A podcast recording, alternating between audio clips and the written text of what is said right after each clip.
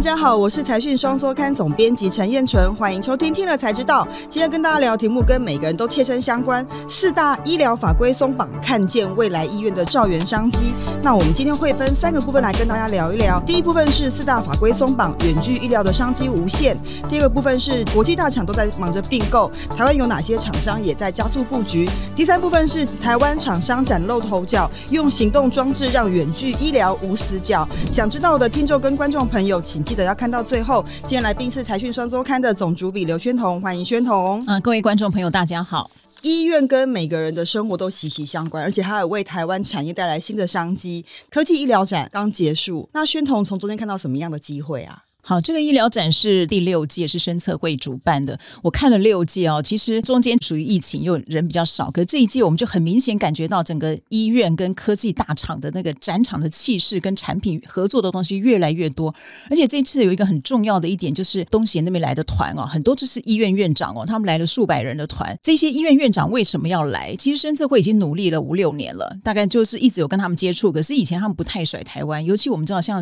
泰国、新加坡那些，他们有些医院比我们。好好太多了啊，他因为他们做很多国际医疗，可是这两年因为疫情的关系，他们的国际医疗人越来越少，所以他们就会开始想说，我应该要做差异化。全球最大的趋势就是数位医疗。所谓数位医疗，我们在台湾也叫做智慧医疗，就是你用资通讯 ICT 的技术，把这个医疗东西连接在一起，物联网啊，或者 AIoT 等等的这些东西。所以后来他们就来了一大群人，然后这一次呢，彼此之间的接触，你可以感觉到说，台湾也受到重视了，而且国际间也愿意来台湾。这边寻找机会，对，但因为其实台湾的 ICT 产业非常的强，台湾医疗也非常强，那完全没有话说。那这两个产业过去如何磨合，其实很多的讨论啦。在疫情过后，他们两边合作跟磨合的情况有变得比较好吗？其实我们大概这十年来或者这五年来，常听到广达董事长林百里他这个乌龟哲学，啊他其实二零零五年他跟 MIT 就是麻省理工学院，他们签了一些合作协议之后，他就有陆陆续续在研发这一方面。当然这十年来会比较多一点在医疗。方面，那他就常常在那边讲说，哎，最难的就是工程师跟医师两个完全是不同的逻辑，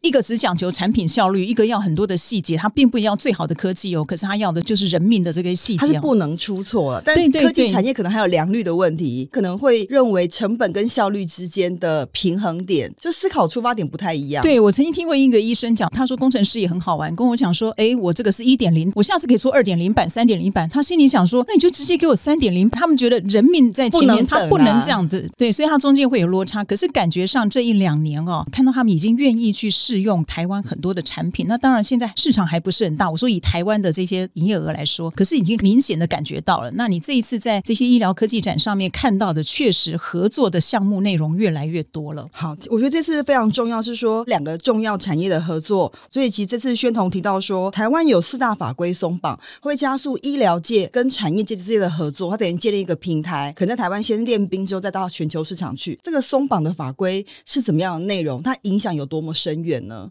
好，那我们今天讲的主题是数位医疗嘛？那很多人讲说，二零二二年是台湾数位医疗的元年，重点就在这个几个法规上面哦。因为我们现在有个先决的条件，就是说科技厂想要进入医疗产业，他一直不知道那个法规怎么遵循，因为医疗的法规是一个高度管制的行业。那科技厂要进来，他一定要知道说我的红线在哪里，所以他需要法规的指引。那台湾的医疗常被道德绑架，就是说你好像不应该赚很多钱，你就是应该就是为了这个生命而付出啊。所以医院也很血汗，然后。也没有办法赚很多钱，所以他有时候没有办法去行有余力去做更多的事情。对。那现在这法规为什么这么重要啊？我们先讲第一个是二零二二年初《生技医药产业发展条例》，这个产业条发展条例，我们以前叫做《生技新药产业发展条例》。哦，所以以前是比较 focus 在新药研发上面。对对。那二零二二年开始把它延长以后，改成医药。那它纳入的比较重要就是我们讲的 CDMO，就委托制造所有的新药代工的概念。对，药物代工这些。然后还有说再生医疗，我们也讲了很久了啊，或者精准医疗。那还有一个重点也是数位医疗被。纳进去，那这个东西就是说，你政策只要指引资金啊，什么人才就会愿意投入。所有东西政策要在那边引导嘛。那第二个最重要是一个医疗法，医疗法三十五条有一个限制，就是说以前呢，呃，我们讲的不讲公立，我们讲民间的私立医院啊，他们以前投资单一的公司只能资本额的百分之二十，那这就会造成说医院它的医生会产生很多新的 idea，或他有新的技术，他也不能够掌控。动，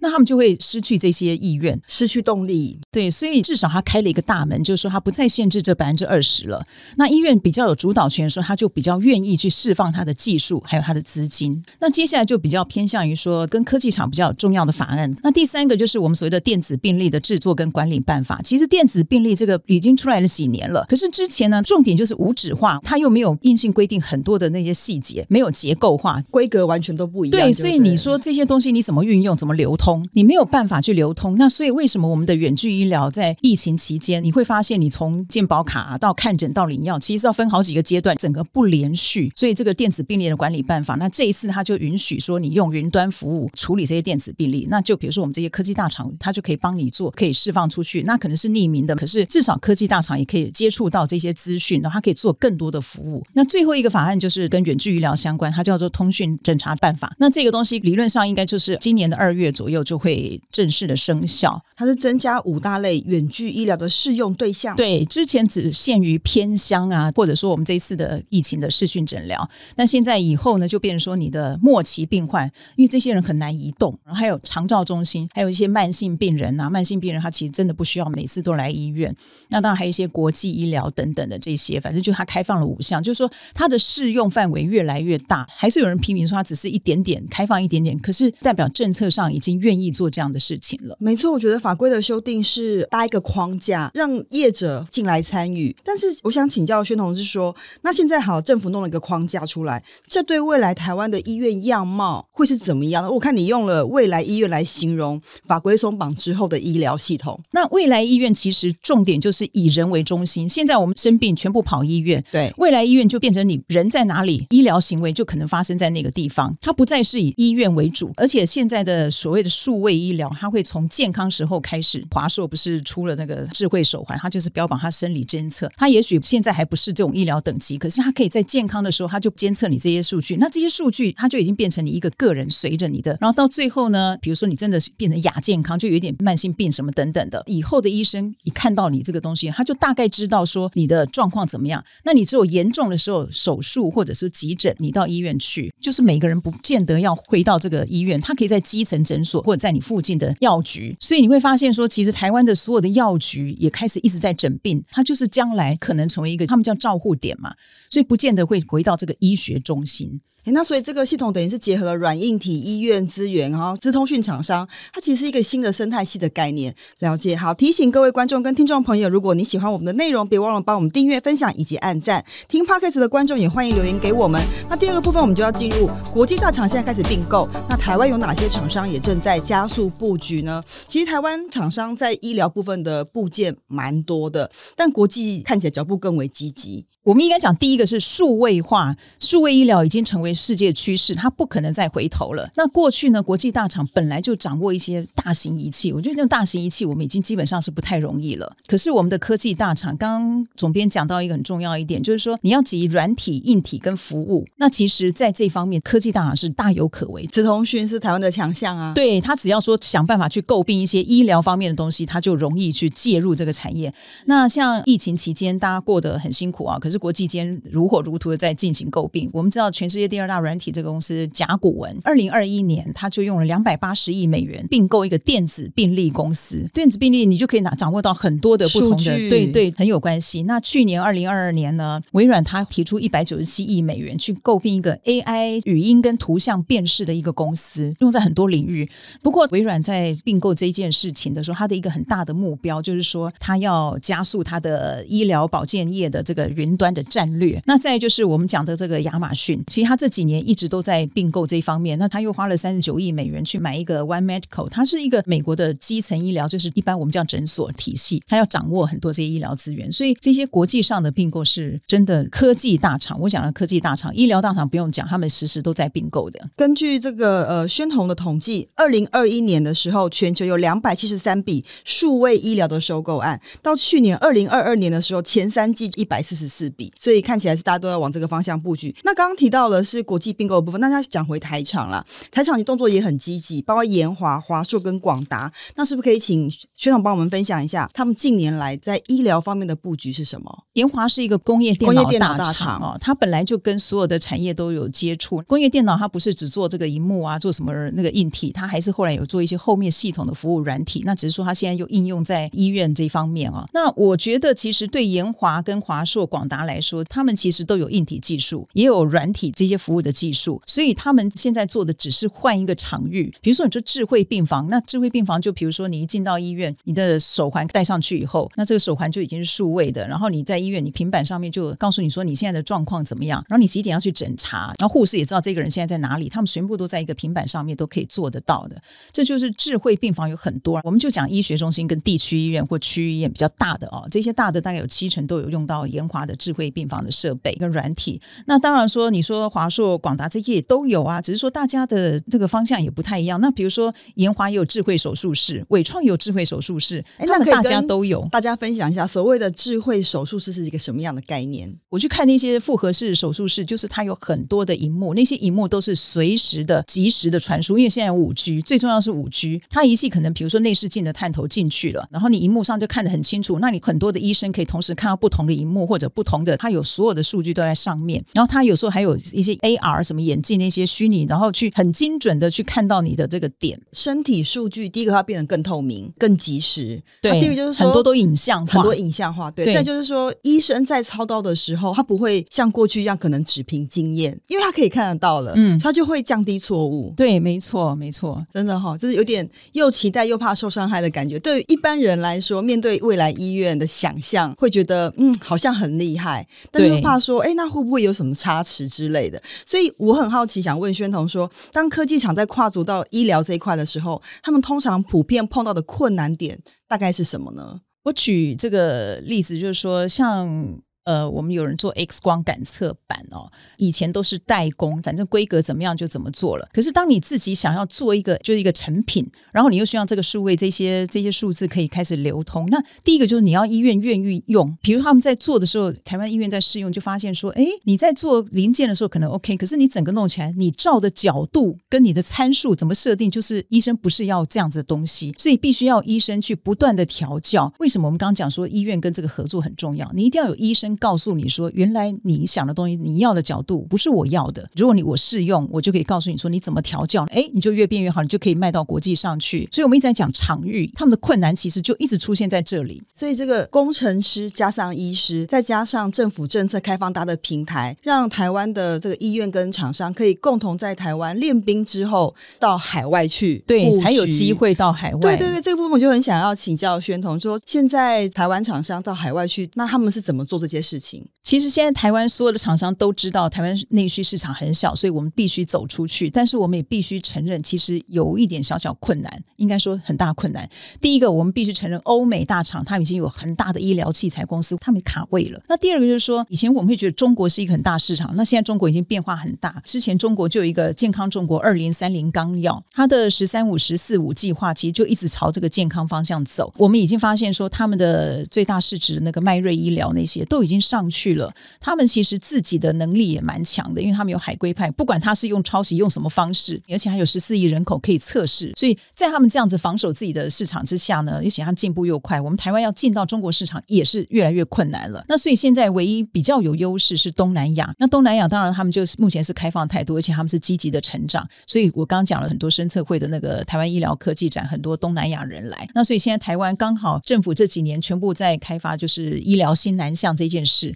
是，那现在我们看到的大概就是说，科技大厂，比如说华硕啦，或者研华，研华其实就算蛮积极的，或者宏基集团啊这些等等，他们都已经有插旗了。我们算插旗，其实业绩还不是很明显的。不过没关系啦，就是为医疗从台湾刚开始练兵，我们是拭目以待啦。以后希望他们可以共同携手的走出台湾，走向国际市场。对，好，这部分我们想要聊一下台湾厂商，他们现在开始研发非常多的商品，提供全球远距医疗零死角的服务，就要请薛总帮我们分享一。下，这些厂商研发的手持式商品到底有多厉害？其实说真的，全世界有很多都做得出来了，但是我们还是觉得我们要看未来。如果我们台湾没有做这些产品的话，你就没有办法做一个主动式去收资讯的这个厂商，你就没有办法优化，你没有办法做更好的后面的 AI 的分析等等。刚才我们讲到华硕它的智慧手环，其实那个东西如果说它做得好，它将来真的可以做很多的数据的收集，从你健康开始。那我知道像华硕，它在这种穿戴装置或者监测设备这些硬体的设备，它是开发的算蛮积极。那它的商业模式目前可能是我卖你硬体，但是我软体送你。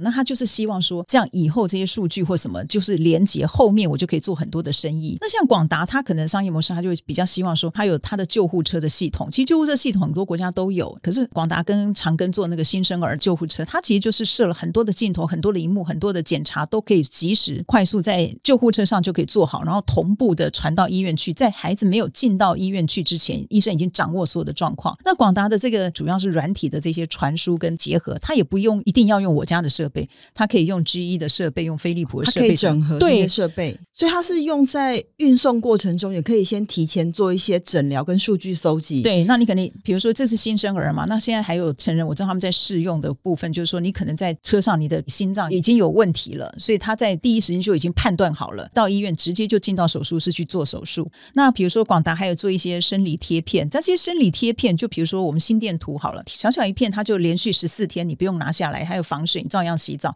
那它就会十四天的监测数据全部都送到医院去。那像台中荣总就使用它的这个东西，那就用在长照跟远距。那像这些东西其实国际上都有了，可是我们由我们广达来做呢，我们就是可以做的更小。重要那个电池你要三天、五天、十四天等等，那个东西重要还是在那个电池这些的续航力等等。所以，所以台厂虽然是后发，但是我觉得还是很有机会。更何况我们有很强医疗技术嘛，一定有些资源可以整合。那还有除了广达之外，还有哪些有趣的案例？呃，像前几年我们最重要都是在讲这个医疗影像，因为你影像看不清楚的话，医生基本上是没有办法判断。那所以我们台湾的这个友达跟群创他们的面板做的非常好，再加上五 G。那现在比如说像群创的下面有一个叫瑞声啊，它也是要挂牌了。那它就有做这个 X 光感光板，可是它现在就跟其他的厂商合作，比如说它有一个皮箱里面就放了它的感光板，还有一些跟厂商合作的行动式的 X 光机。这种你只要拖着这个皮箱，当场就可以做 X 光的摄影，然后马上数位传输到医院去，变成远距，就行动加远距这样。对对对，机动性变很高。那还有我们也是挂牌公司晋宏呢，它是做这个手持式数位的五官镜，五官嘛就是耳朵、眼睛啊、眼、耳、鼻、喉。嗯，对，还有皮肤。那它的那五官镜就是说，它有一个小小的手持式的装置，上面可以换成你要今天要用耳朵，我就换成照耳朵的。那它这个东西，美国的空军一号上面就有用了。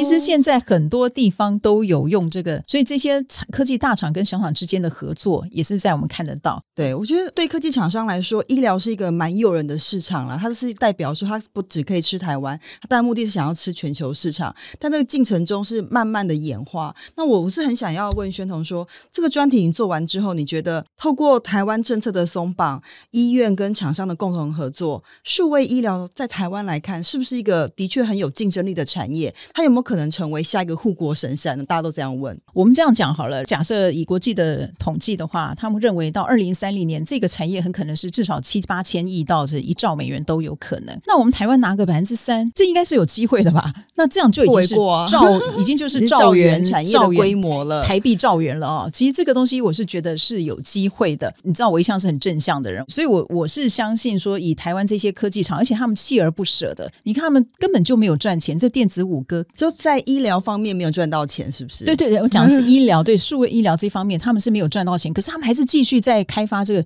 我相信他们不会停下来。那还有一个重要就是说，我觉得台湾人一定要去接受这样的数位转型，你要支持。这整个是一个文化的转型。像我们在讲美韩国好了，其实神送的医院也是一样啊。你进到医院去没有 Q R code，你是进不到那个，完全用手机在操作了啦。对，然后让你全民都习惯说我要用这样的方式，那你就医院的整个流程、医护人员的那个负载量就会下降，他可以做更多的事，做更好的医疗。我觉得那只是一个很简单的数位化，台湾都做得到。那所以我觉得台湾的政策跟厂商都很努力，那剩下就是我们的人民也需要有这样子一起大家全民数位转型的观念，要去支持这样的一个了解。我最最欣赏宣彤在文章尾巴写的那句话：“新时代来了。”追上去就对了，对对，所以我们义无反顾要往这个方向去，这大势所趋，大家再也避免不了，所以大家一起面对这件事情。好的，那节目的最后，我们来念一下这个网友在听了才知道第一百一十七集，直击台积电亚利桑那厂的典礼背后地缘政治的风险跟技术外流的一律一次说清楚里面的留言。第一位是呃 Freeman，他说台积电扩张是积极展现自新的表现，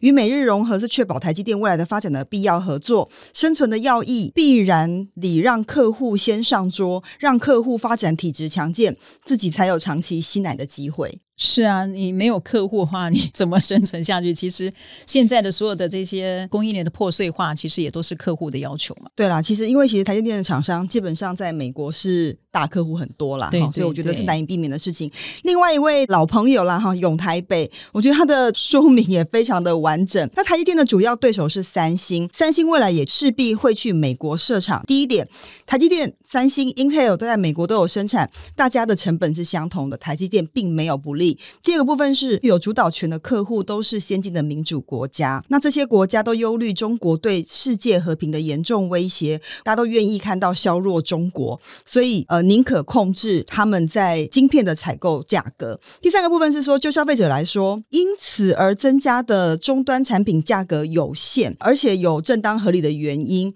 所以这是大势所趋，也是利之所趋，是明智之举。所以这是张忠谋先生为公司能做的重大。贡献啊，也祝福台积电在美国落地生根。我来会诊一下，其实这个永台北他讲的非常好啊，那他基本上思虑很周延。他从成本来看，那第二个他就从这个客户的角度来看，第三个他就从消费者角度来告诉大家说，其实你晶片虽然涨了，可是其实到了终端价格那种感受不是很明显，所以他觉得这是势之所趋，利之所趋，观点蛮好的。对对对，但我们更期待是为医疗可以是下一个台积电这样的护国神山的等级啦。对，我也希望以后我在家就可以看病。我就不需要跑到医院去了，因为太忙了，可以更加会一般民众。好，今天非常感谢大家的收听，也感谢宣彤的分享。YT 的观众，请别忘了帮我们分享、订阅以及按赞，也欢迎多看我们其他影片。Podcast 的听众也别忘了留言给我们，也请给我们五颗星。听了才知道，我们下次再见，拜拜。